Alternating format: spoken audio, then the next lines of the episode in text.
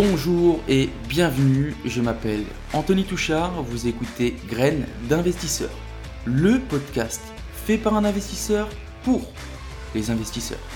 Ici on parle d'immobilier, de développement personnel et d'entrepreneuriat. L'objectif de ce podcast est de vous donner des clés et des conseils et pourquoi pas vous aider à entreprendre le changement de votre vie. Alors installez-vous confortablement, je vous souhaite une bonne écoute, c'est parti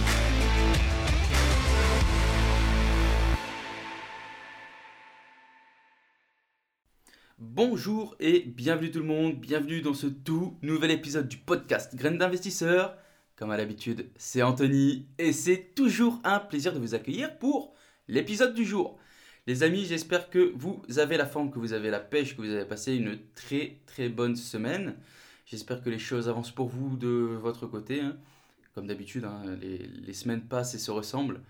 Euh, on va commencer tout de suite par l'actualité perso. Il n'y en a quasiment pas. J'attends euh, l'édition des offres de prêt qui devrait euh, pas tarder là, je pense. Peut-être demain, demain ou après-demain. Et puis voilà, j'ai relancé la. J'ai enfin eu la. la comment, dire L'agent immobilier qui s'occupe du, du logement que je vous parlais depuis tant de semaines. Euh, en fait, euh, la dame est en arrêt, euh, la, tutelle s'est mise en arrêt, etc., etc. Donc bref, je vais laisser couler. Je lui ai dit de me recontacter une fois qu'elle aurait, aurait tous les, tout- toutes les informations que j'ai que j'ai demandées. Et j'en profite pour vous donner un petit tips. Donc c'est une vente sous tutelle, d'une personne sous tutelle. Vous pouvez demander le prix de réserve. Le prix de réserve, c'est quoi? C'est, euh, par exemple, là, je vous dis, euh, je, vous donne le chiffre. Euh, le bien, est- le bien en question est en vente à euh, 50, euh, 56 ou 57 000. J'ai demandé juste le prix de réserve et ça j'ai eu l'information en fait en appelant directement la, tutelle. Donc j'ai eu une collègue à, la femme qui s'occupe du dossier et elle m'a donné plein d'informations. Et en gros elle me disait que on pouvait demander le prix de, le prix de réserve. En fait c'est le prix qui est fixé par le juge et euh, sous lequel en fait à partir de, ce, de cette offre au prix, la vente est officielle. Euh, la vente est quasi parfaite. Mais si le prix de réserve est encore un peu haut, on peut faire une offre plus bas. Et en fait, il y aura juste une ordonnance qui sera faite. Donc après, c'est des délais euh, supplémentaires. hein. C'est des délais qui, qui c'est un dossier qui va repartir au juge pour être euh, revoté ou je sais pas comment il, comment il procède. Mais voilà, petite information de, de la semaine. Prix de réserve si tu achètes sous une tutelle. Euh, on va passer directement à l'actualité immobilière de la semaine. La mairie de Paris vend 9 logements à moins de 5000 euros le mètre carré. Les amis foncés. hein. Dans le 18e, 9 logements de 63 mètres carrés à 85 mètres carrés seront mis en vente dès 2023. 4700 euros le mètre carré, soit deux fois moins cher que le prix actuel du marché. Alors bien sûr, il y a des, conditions. Pour candidater, si vous êtes, si vous êtes intéressé, vous devez respecter deux critères. Faire de, votre, euh, de ce logement en faire votre résidence principale. Ça, ça coulait de source, hein, c'était sûr et certain. Et deuxièmement, respecter un plafond de ressources. C'est pareil, ça coulait de source. Euh, encadrement des loyers. À Paris, 35% des annonces dépassent le plafond. Il faut savoir que l'encadrement des loyers, c'est quelque... pas vraiment gravé dans le marbre. En fait, on peut dépasser ce plafond de loyer. C'est autorisé par la loi. Et en fait, si le complément est écrit noir sur blanc sur un bail et que c'est justifié, eh ben, c'est bon. C'est bon. Sauf que le problème, c'est que dans les 35% des annonces qui dépassent ce plafond, euh, la, la quasi-totalité des annonces en fait sont non conformes.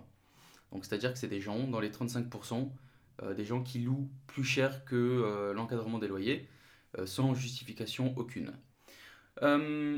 Assurance emprunteur, cette fois-ci, on a quasiment le feu vert du Sénat, quasiment, hein, ça doit être encore voté, mais pour le moment, les députés ont donné leur feu vert pour la résiliation à tout moment de l'assurance emprunteur. C'est l'Assemblée nationale donc qui a adopté à la quasi-unanimité la proposition de loi qui euh, la proposition de loi qui devrait permettre aux emprunteurs de résilier leur assurance à tout moment sans frais. Donc on a déjà, je vous ai dit, hein, le feu vert de l'Assemblée nationale et on attend que le Sénat s'en charge. Ensuite, celle-là je vais la garder pour la fin parce qu'elle est quand même, euh, est quand même extra.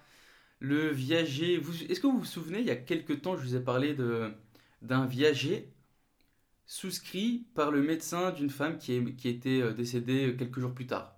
Il bah, faut savoir que ça a été annulé, cette vente en viager a été définitivement annulée par la justice. Alors je vous rappelle un peu les faits, hein. on était sur la vente d'un appartement en bord de mer euh, dans, une, dans, une, station euh, vendéenne. Ça avait été conclu en 2017 par une nonagénaire qui était malade et son médecin. Le malin. Il avait signé et six jours plus tard, la pauvre dame était décédée. Euh, donc c'était une, euh, vente en viager qui avait été conclue avec son médecin pour la somme de 208 000 euros, assortie d'une rente mensuelle de 3 000 euros. Mais aucune rente ne sera jamais versée par le médecin, et pour cause, seulement 6 jours après la transaction. Cette dame est décédée. Et il faut savoir que l'appartement en question vaudrait entre 500 et 600 000 euros. Donc Comment s'en est-on retrouvé en justice, etc.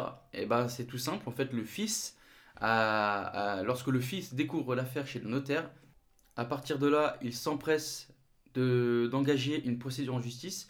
Il faut savoir qu'il perd en première instance à Saint-Nazaire, mais par contre, il fait appel et gagne à Rennes. Et c'est le pourvoi de l'acheteur en cour de cassation euh, qui a donc la cour de cassation a cassé et annulé euh, le pourvoi de, de, ce médecin. Et euh, ça a été donné, donc la, la décision est favorable au fils. Euh, en gros, le viager n'était valide que s'il existe un aléa sur la durée de vie du vendeur. Or, la nonagénaire malade du pancréas était condamnée à une brève échéance.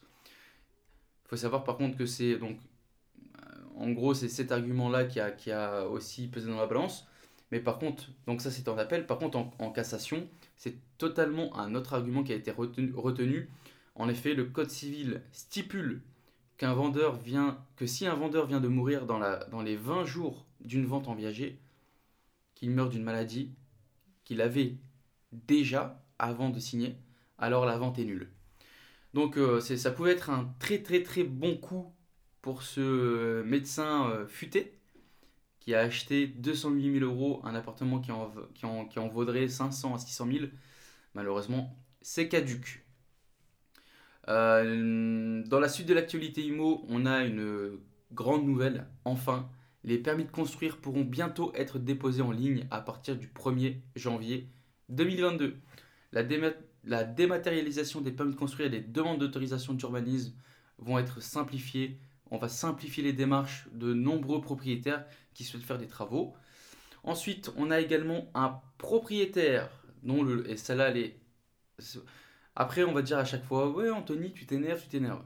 Un propriétaire dont le logement est squatté à Marseille, débouté par la justice. Quelle belle justice.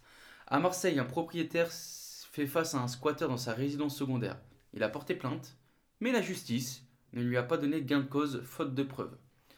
Alors que Robert Deleda pensait que l'histoire se réglerait rapidement à la justice, il faut savoir que cette justice l'a débouté en effet, la justice explique qu'il n'y a pas assez d'éléments de preuve sur la violation du domicile.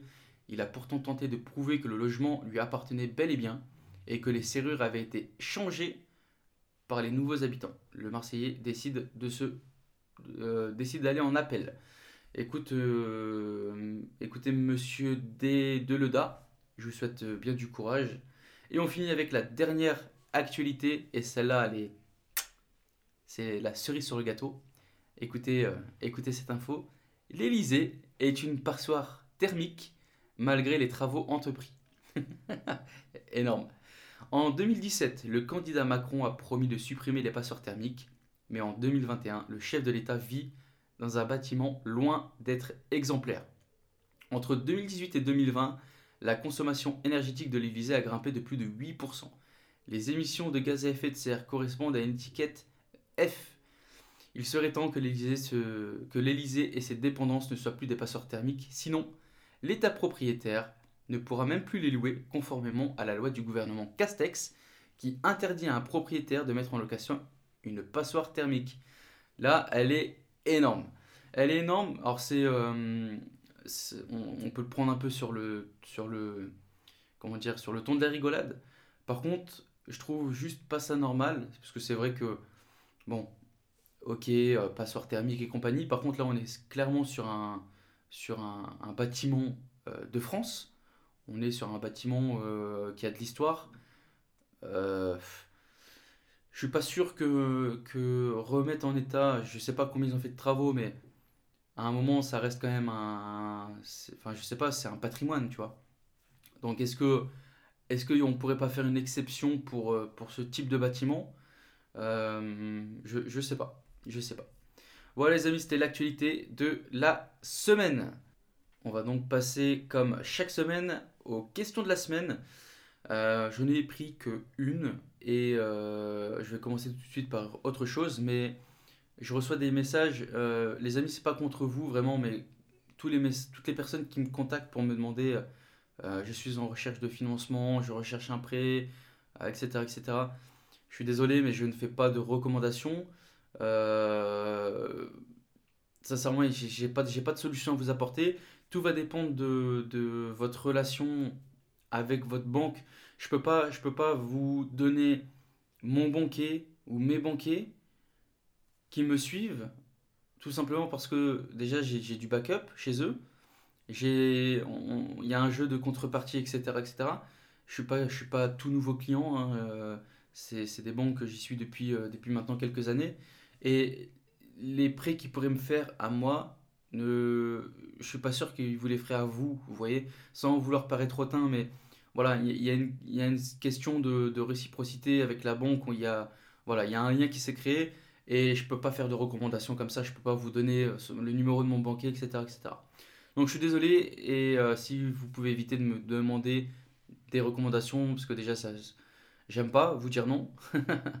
et euh, malheureusement, je suis d'aucune utilité dans ce cas-là. Après, par contre, si vous vous êtes intéressé, le, seul, le seul endroit où je peux vous orienter, c'est sur un groupe Facebook. Il me semble qu'il y a un courtier qui est spécialisé pour les investisseurs. C'est mon partenaire bancaire. Allez faire un tour et prenez contact avec eux. Je sais que c'est des, des, bons, des bons gros investisseurs. Donc euh, n'hésitez pas à vous tourner vers eux. Je le rappelle, mon partenaire bancaire. Voilà. La question de la semaine du coup. Euh, question quel recours contre un artisan payé qui n'a pas fini, qui n'a pas tout à fait fini ses travaux? Il ne répond ni aux appels ni aux messages. Euh, je sais qu'est-ce que j'ai oui je sais jamais payer avant. Oui je sais ne jamais payer avant quoi que ce soit. Euh, attendez les amis, parce que j'ai pas trop. J'aurais dû relire avant. Quel recours contre un artisan payé qui n'a pas fini tout à fait les travaux? Il ne répond ni aux appels ni aux messages. Oui, je sais je ne, de ne jamais payer avant quoi que ce soit fait, mais j'ai tellement d'imaginer que ce serait son style. Merci pour ta réponse. Euh, alors, de ce que je comprends, tu as payé un artisan euh, full à 100% et il n'a pas fini les travaux. Alors déjà, la première chose que je peux te dire, c'est de ne pas tout payer. Maintenant, voilà, hein, les erreurs sont, là aussi pour que tu apprennes. On ne paye pas un artisan à 100%, parce que déjà, tout simplement, le fait de payer euh, tout le chantier d'un coup, t'atteste que les travaux sont, finis, ils sont OK. Il me semble que je vous l'ai dit lorsqu'on j'ai parlé des, travaux, on paye par tranche et on libère les, on libère les, les travaux le montant des travaux par tranche. C'est-à-dire qu'il a fini, on peut donner un acompte de 30% pour lui au moins financer euh, tout ce qui est matériaux et compagnie. Une fois que vous voyez que bah, il a bien avancé, qu'on est à 50-60% du, euh, du chantier, on débloque encore 30% et on garde 30% à la réception du, euh, chantier. Ça permet d'éviter en fait ces situations. Maintenant, quel conseil je peux te donner? Clairement, je ne sais pas si c'est un, professionnel qui a un local, va le voir sur place, continue de l'appeler, euh, continue de lui envoyer des messages. Après, ce que tu peux faire, c'est que tu peux contacter son assurance décennale pour lui dire que, euh, euh, même s'ils n'ont pas vraiment une grosse action dessus, lui faire mauvaise pub, tu vois, leur montrer que leur client, c'est pas quelqu'un de réglo. Tu peux faire des courriers avec accusé de réception. Tu peux aller, maintenant tu sais, tous les professionnels, ils ont tous une, page Facebook ou une page Google. Bah, mauvaise pub dessus pour essayer d'éviter que, que d'autres personnes tombent dans, dans ces griffes, si on peut dire. Après, j'ai pas d'autre solution.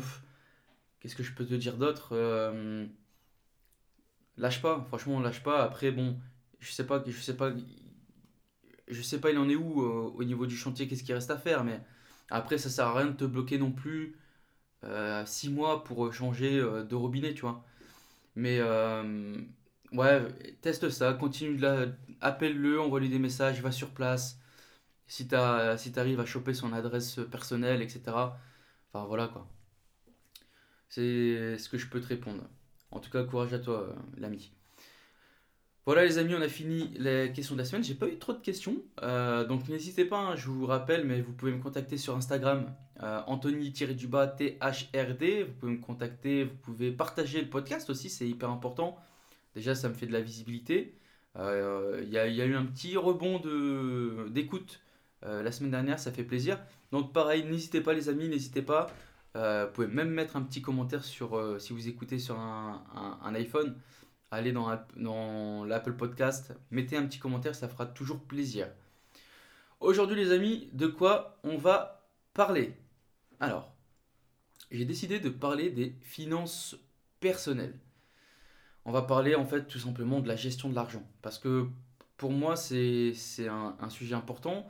Je vais illustrer ça avec euh, un peu ma propre situation pour, pour imager. Et on va voir en fait comment une bonne gestion, une bonne gestion des finances permettent de devenir plus riche. Alors déjà, premièrement, je suis, suis pas conseiller bancaire, je ne suis pas financier, je ne suis pas conseiller financier, etc. Je suis juste un mec qui a réussi, enfin, je me considère quand même comme quelqu'un qui, qui arrive à avoir une bonne gestion financière je, comprends un peu les flux, euh, les flux monétaires, etc., etc. Et pour moi, c'est vraiment, c'est vraiment un sujet hyper important et pourtant qui est totalement laissé à l'abandon dans l'éducation qu'on reçoit en général, à part une petite poignée de, personnes. Mais que ce soit la famille ou que ce soit l'école, j'ai jamais eu d'éducation financière. Mes parents ne m'ont jamais éduqué sur l'argent. Et c'est vrai que bah, c'est un sujet qui est quand même assez tabou perso, maintenant, tu vois, j'ai quand même une certaine liberté à parler d'argent. Et j'arrive, à force, tu vois, je me suis habitué, et j'arrive vraiment à gérer des, flux pour, pour bien les réguler. Je sais où va, mon, où va mon argent, combien me rapporte mon argent, dans combien de temps je dois faire ci, je dois faire ça, etc. etc. Et c'est pareil aussi pour l'école. Euh, jamais j'ai eu un cours pour m'expliquer le fonctionnement de l'argent ou le fonctionnement de l'investissement. Donc pour moi, ce, podcast, il a vraiment sa place. Tu vois, c'est quand même quelque chose euh, qu'on doit parler, expliquer aux gens, etc. Parce que tu vas voir, hein, je vais te donner euh, des, exemples après, mais c'est pas inné chez tout le monde. Il y a des gens qui ont vraiment, il, y a, des gens qui ont vraiment une difficulté avec la gestion de l'argent. Et euh, donc je te disais, moi je me considère un peu comme franchement un, un bon gestionnaire niveau finance. Et la magie du système, en fait, fait que plus tu avances dans ta gestion financière et les investissements, et plus tu gères des, flux financiers qui te commencent à être de plus en plus, de, plus, en plus importants. Et moi, je te rappelle, hein, j'ai bossé au McDo, euh, j'ai pas eu euh, des grosses sommes euh, quand, quand j'ai commencé. Quand j'avais la vingtaine, franchement, je devais avoir genre 3000 ou 4000 balles sur mon compte.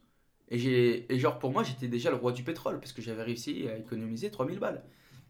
Et à tel point, tu imagines que euh, lorsque ma mère est décédée, eh ben, j'ai quand même eu de la peine à payer euh, l'enterrement de ma mère, tu vois. C'est quand, même, ouf.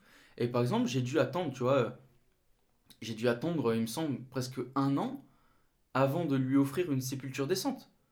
C'est-à-dire qu'avant, euh, déjà, alors, c'était un caveau. Le caveau, c'était pas, c'est pas un truc de fou, tu vois. On a dû payer ça dans les 800 ou 900 balles. Et par contre, si tu voulais mettre du marbre, euh, mon pote, c'est un sacré business. Hein. le, prix, le prix de la tombe en marbre, ça coûte bien 3-4 000 balles en fonction du marbre que tu prends. Et encore, alors t'as moins cher, ok, mais euh, je voulais quand même mettre quelque chose de propre. et tu as beaucoup plus cher, si tu as les moyens, écoute, euh, n'hésite pas. Mais voilà, tu vois, comme quoi que dans la vingtaine, euh, 3-4 000 balles, bah, j'ai galéré dans cette situation-là. Et c'est une situation qui peut arriver à tout le monde. Hein. Euh, là, je te parle du décès de ma mère parce que c'est quelque chose qui m'avait marqué. Mais tu peux l'avoir pour plein de choses. Demain, tu as un accident, tu plus de voiture, tu dois acheter une voiture, tu pas d'argent de côté, tu fais comment? Tu fais, un, tu fais un crédit, tu vas faire un crédit conso pour acheter ta voiture. Est-ce que c'est la solution? Tu sais, ça me fait penser à Orelsan. Euh, tu as besoin d'une voiture pour aller travailler, euh, tu travailles maintenant pour rembourser la voiture que tu viens d'acheter. C'est exactement ça. Exactement. Donc voilà. Euh, ce qu'on va faire, c'est que euh, on va. On va. Comment, dire Je vais essayer d'expliquer un peu comment j'ai fait et j'ai mis ça sous quelques points.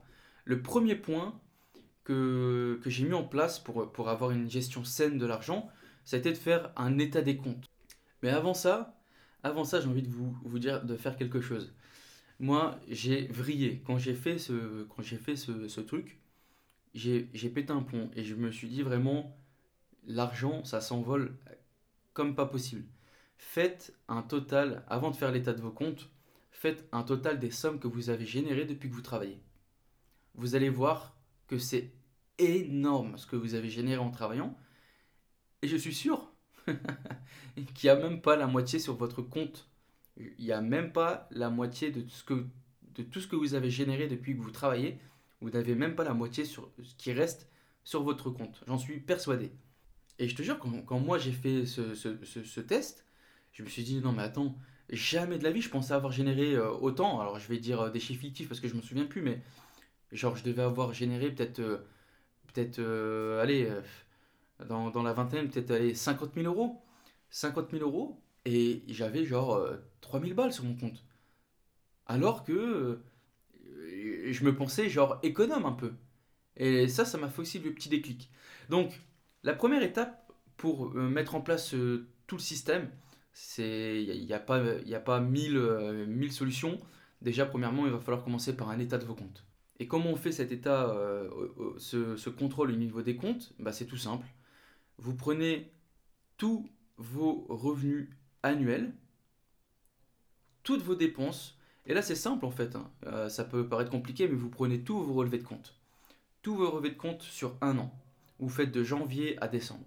Vous faites le, le total de tous vos revenus, le total de toutes vos dépenses, vos emprunts, euh, les revenus actifs, les revenus passifs, tout ce que vous avez.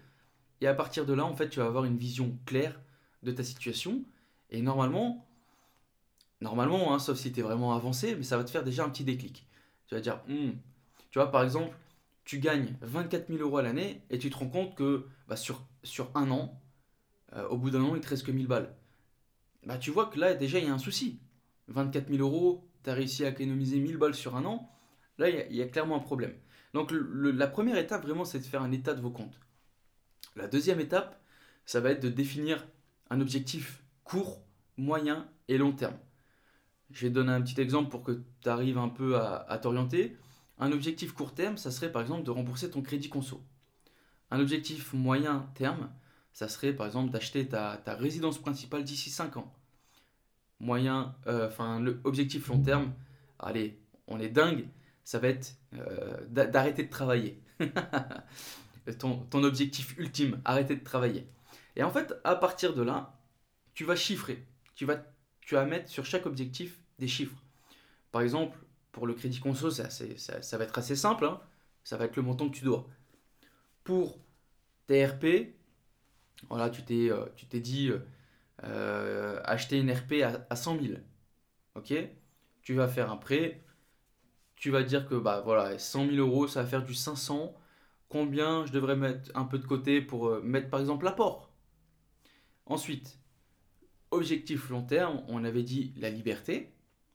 La liberté, pourquoi pour toi, c'est quoi? 1000, 2000, 3000 euros. Voilà, c'est. Euh, tout va dépendre vraiment de ta situation. Et en, fait, en, faisant cela, normalement, tu vois, déjà, ça va te paraître déjà moins abstrait, moins, euh, moins distant avec, euh, avec toi.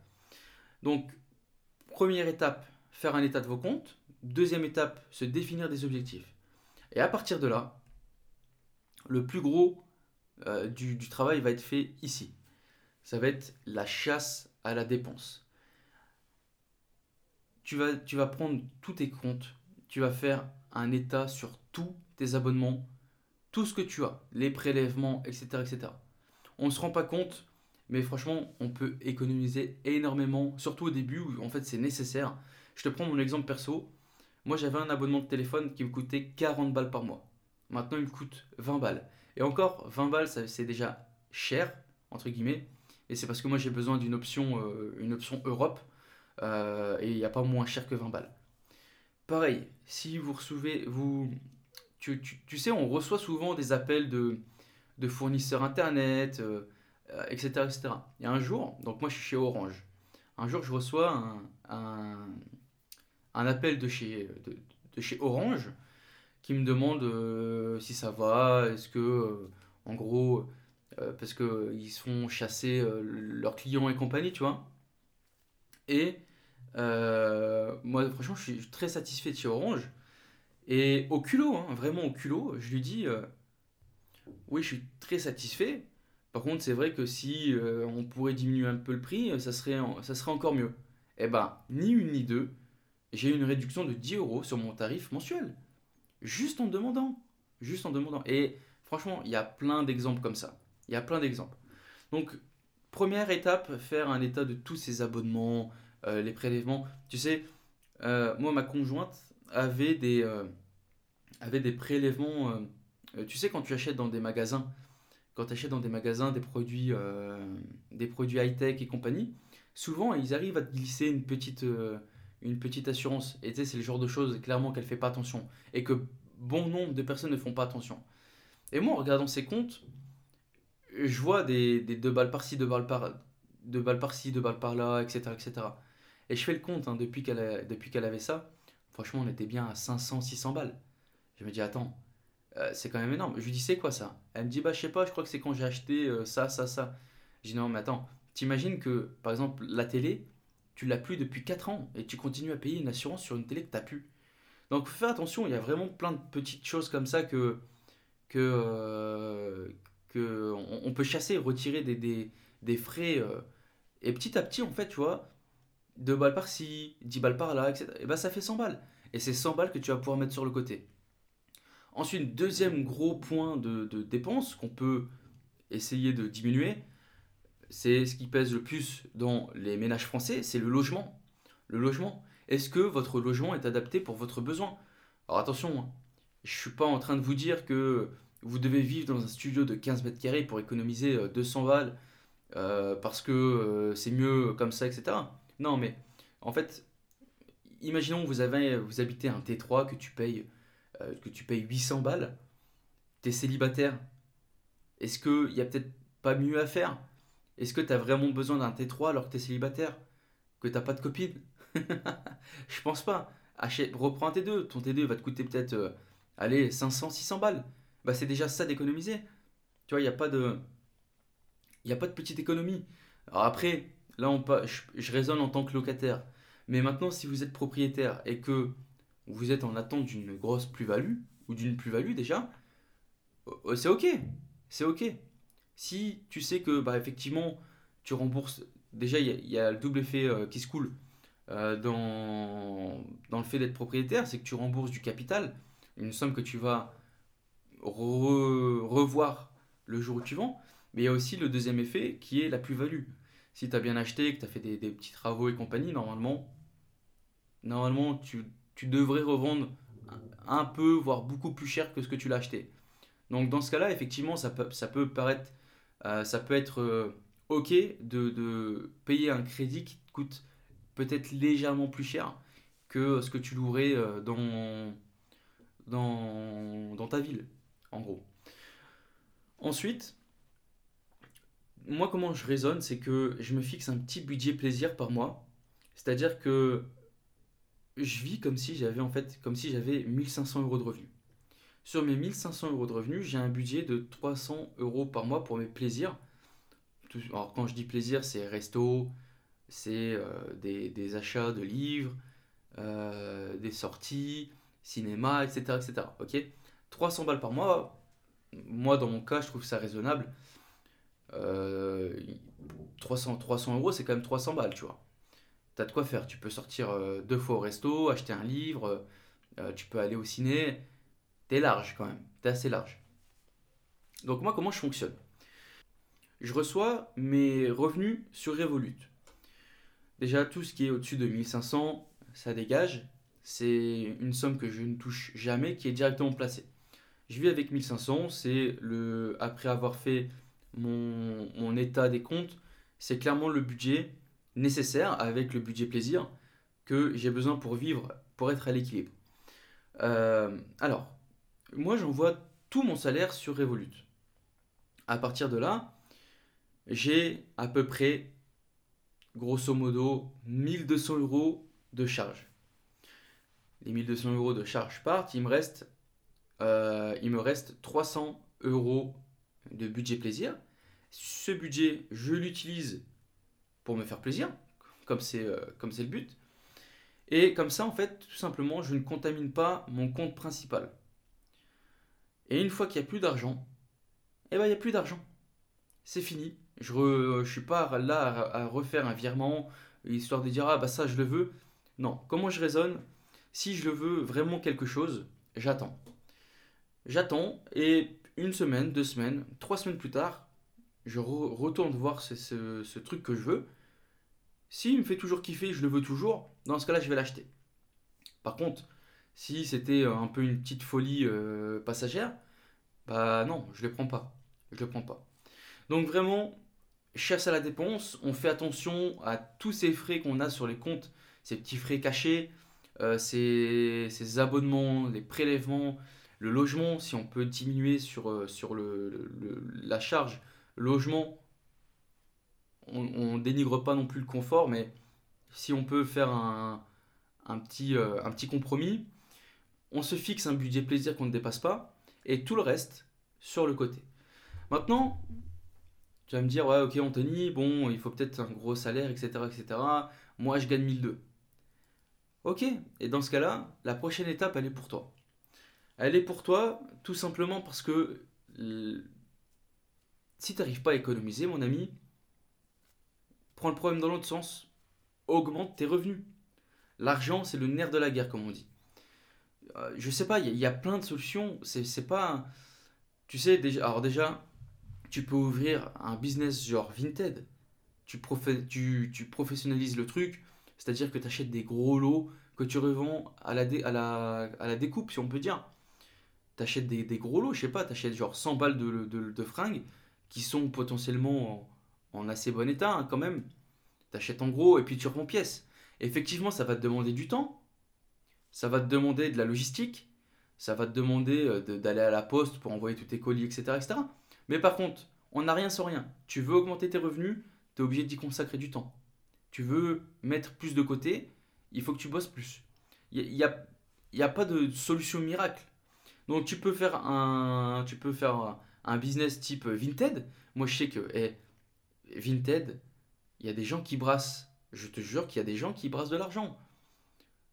Parce que peut-être que tu vois le petit, euh, la petite fringue à, 1 balle, 2 balles. Et sur Vinted, tu peux tout vendre. Tu peux tout vendre.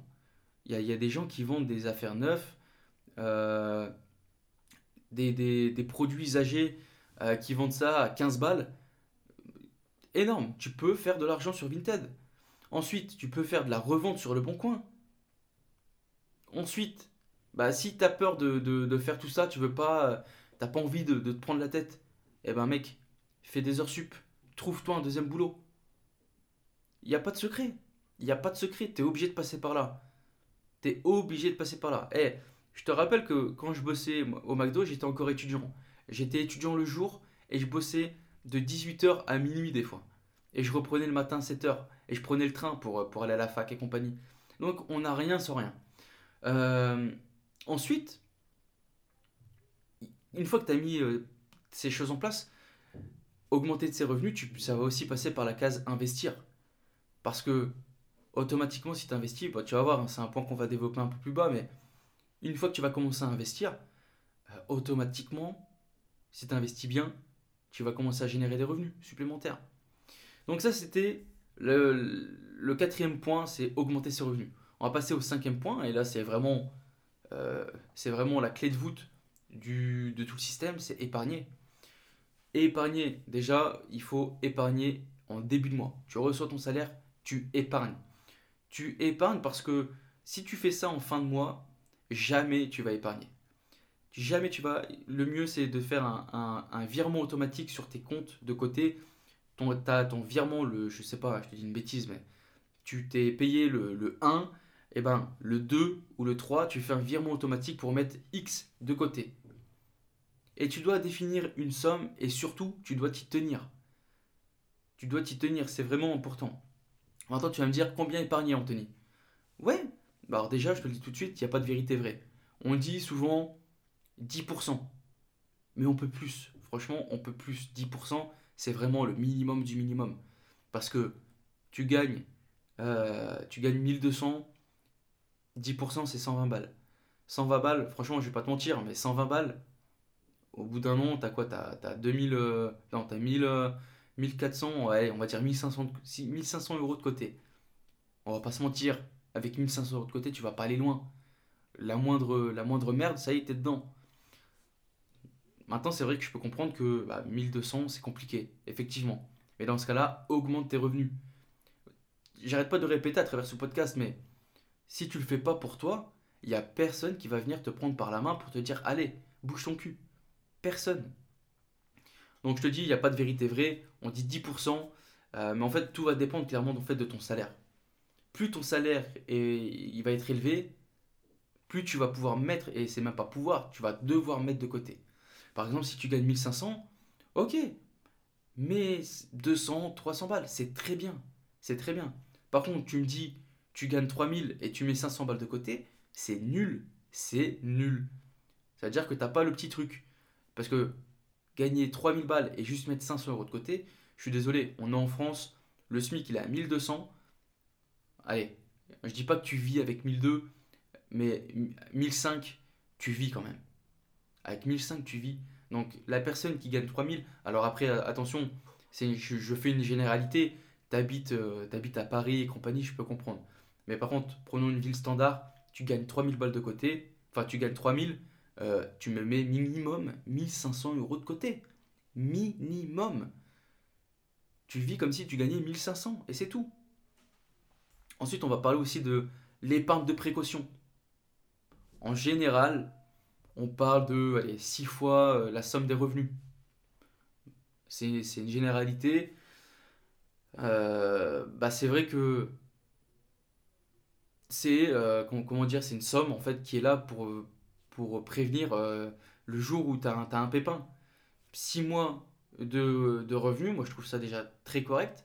Encore une fois, ça va être en fonction de ton salaire parce que tu gagnes 3000 tu vas pas mettre 18 000 balles de côté.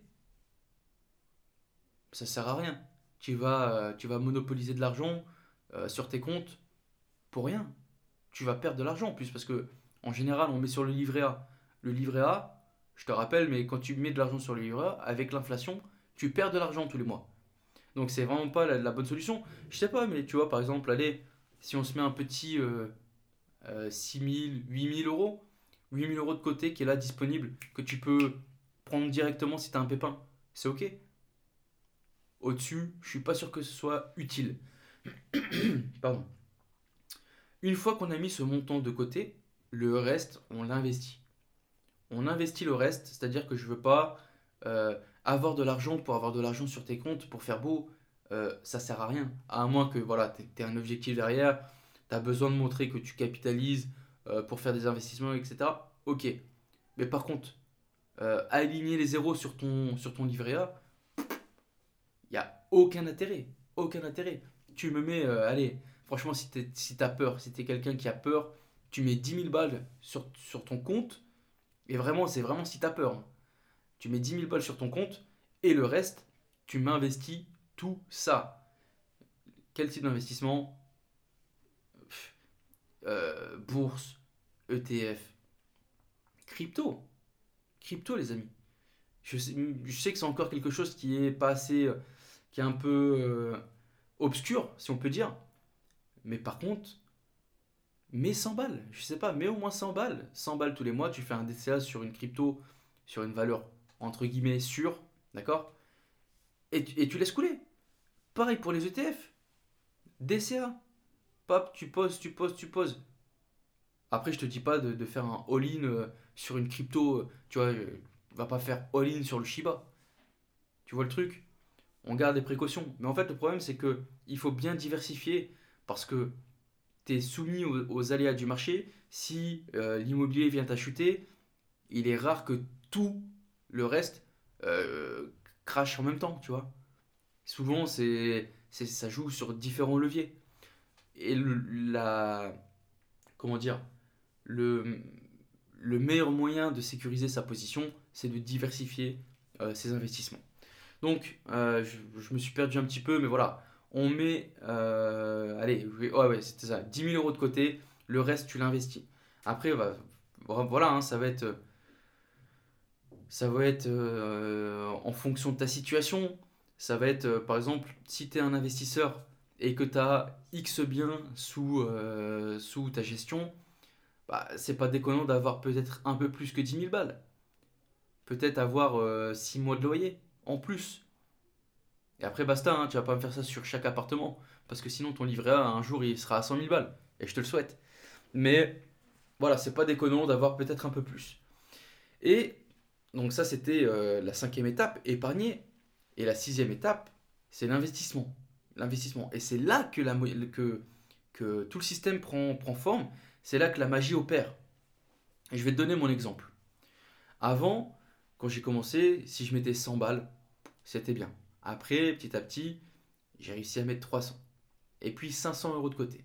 Et puis, à un moment, en fait, grâce à l'investissement immobilier, parce que c'est par là que j'ai commencé, grâce à l'investissement immobilier, j'ai réussi direct, d'un mois sur l'autre, à mettre 3 voire 4 fois plus de côté.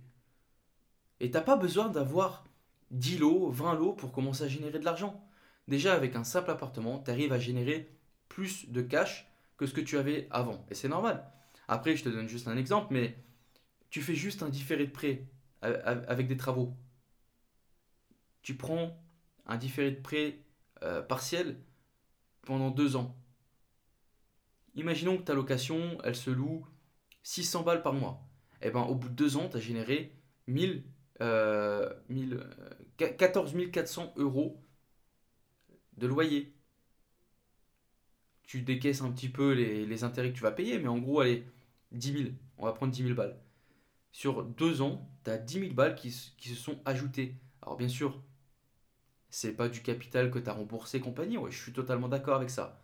Mais par contre, voilà. Sur deux ans, tu as généré 10 000 euros en plus de tout ce que tu allais mettre de côté. Donc c'est pas négligeable.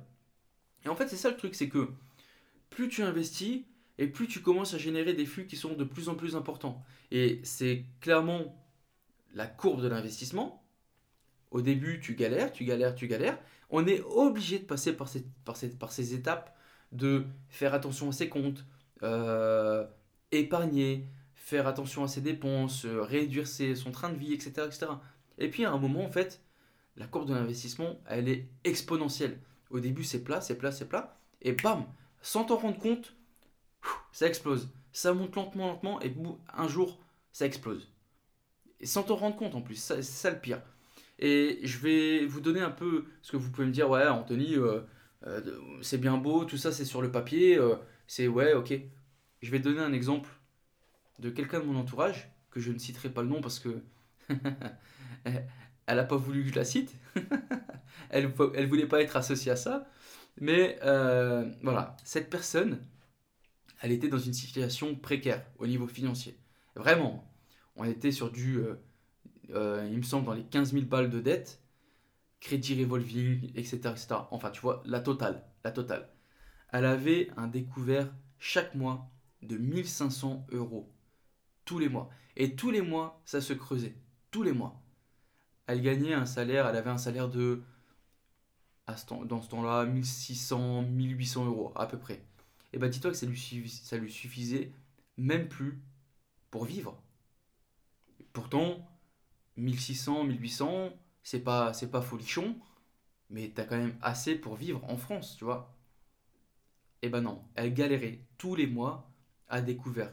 Tout simplement parce que le découvert, déjà, c'est un, truc qui, qui devrait même pas être autorisé. Devrait même pas être autorisé, le découvert. Parce qu'elle avait 1500 balles de découvert, elle recevait son salaire de 1600, bam, il lui restait déjà 6, il lui restait 100 euh, euh, ou 200 balles pour faire son mois.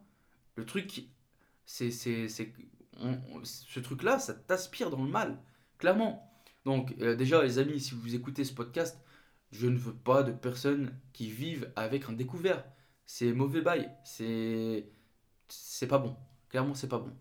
Eh ben, cette personne, en suivant mes conseils, avec de temps en temps quelques petites tapes sur les doigts, hein, pour euh, remettre les choses dans le droit chemin, eh ben, elle a réussi à s'en sortir tout seul en moins de deux ans. Et maintenant, à l'heure où je vous parle, elle doit avoir dans les 10 000 euros de côté. Et elle va commencer à investir. Donc clairement, avec un peu d'aide, je peux comprendre que l'argent, la gestion d'argent, c'est pas quelque chose d'inné, c'est c'est compliqué. Mais avec un peu d'aide, quand on veut, on peut. Donc tournez-vous si vous êtes dans ce genre de situation, contactez-moi. Euh, prenez contact avec des, personnes qui, peuvent vous aider. Parce que je peux comprendre que c'est dur, hein, une fois qu'on est dedans, on est dedans, tu n'arrives plus, à, respirer, je peux le comprendre. Mais par contre, voilà, c'est des situations qui sont vraiment malsaines et tu peux pas continuer de vivre comme ça. Crédit revolving. Et tu vois, cette personne, je lui, ai, montré un peu au niveau des crédits. Elle payait des taux, c'était des taux assassins. C'était des taux euh, de, de, de malades. On était sur du 6, 7, 8%. Elle avait ses élèves et compagnie, compagnie. Et le pire, tu vois, dans tout ça, moi je me souviens très bien. Elle me disait que une fois qu'elle avait tout remboursé euh, ses, dettes, euh, t'avais euh, cet élève genre qui l'a contacté pour lui dire ouais bon euh, je vois qu'on est reparti à zéro si vous voulez on peut vous débloquer tel tel prêt ça ça ça et cette somme elle est disponible sous 24 heures et compagnie et encore à l'heure d'aujourd'hui elle reçoit encore des courriers de Cofidis, CTLM et compagnie pour lui proposer des, des, des, euh, crédits. C'est quand, même, euh, quand même abusé. On te pousse au vice, hein. c'est un truc de dingue. Donc voilà les amis, quand on veut, on peut. Avec, euh, je peux comprendre qu'on a besoin d'aide des fois pour sortir la tête de l'eau, mais voilà, avec un salaire de 1800 balles, tu peux t'en sortir. Tu peux t'en sortir. Et après, une fois que la machine est lancée, tu fais un premier investissement, l'investissement génère des, flux financiers en plus, et ainsi de suite, et ainsi de suite j'ai sincèrement, j'ai rien d'autre à ajouter. Je sais que la gestion financière, c'est c'est un, quelque chose qui n'est pas inné. On a besoin d'être guidé un peu, etc. Mais c'est vraiment important et c'est clairement la base de tout investisseur. C'est le minimum requis pour investir, c'est de comprendre tout ça. Où va l'argent? Comment fonctionne l'argent? Et je veux clôturer ce podcast juste par vous rappeler quelque chose. Mais l'argent, c'est juste un moyen. C'est pas une fin en soi. C'est un outil qui a été créé par l'homme, je vous rappelle, ça n'a aucune valeur. L'argent n'a aucune valeur. Donc prenez-le vraiment comme un outil, quelque chose que vous devez utiliser pour atteindre vos objectifs. Voilà les amis, c'était l'épisode de cette semaine. J'espère qu'il vous aura plu. N'hésitez pas à me faire un petit feedback si, euh, vous avez kiffé cet épisode. Je vous dis à la semaine prochaine. Ciao ciao ciao